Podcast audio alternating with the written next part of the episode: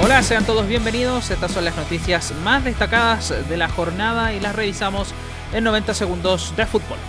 Un día después de que Lionel Messi anunciara que quiere dejar el Barcelona, la dirigencia del club no renuncia a perder al astro argentino. El nuevo secretario técnico del club, Ramón Planes, dice que harán lo possible para convencer a la Pulga. I la nostra idea és construir un equip al voltant del jugador del món. Fa molts anys que aquest matrimoni entre Barça i, i Leo és un matrimoni que ha donat moltes alegries a l'afició i estem dedicant moltes hores eh, de convèncer a Leo El Lyon derrotó al Paris Saint-Germain de la chilena Christian Endler en las semifinales de la Champions League femenina.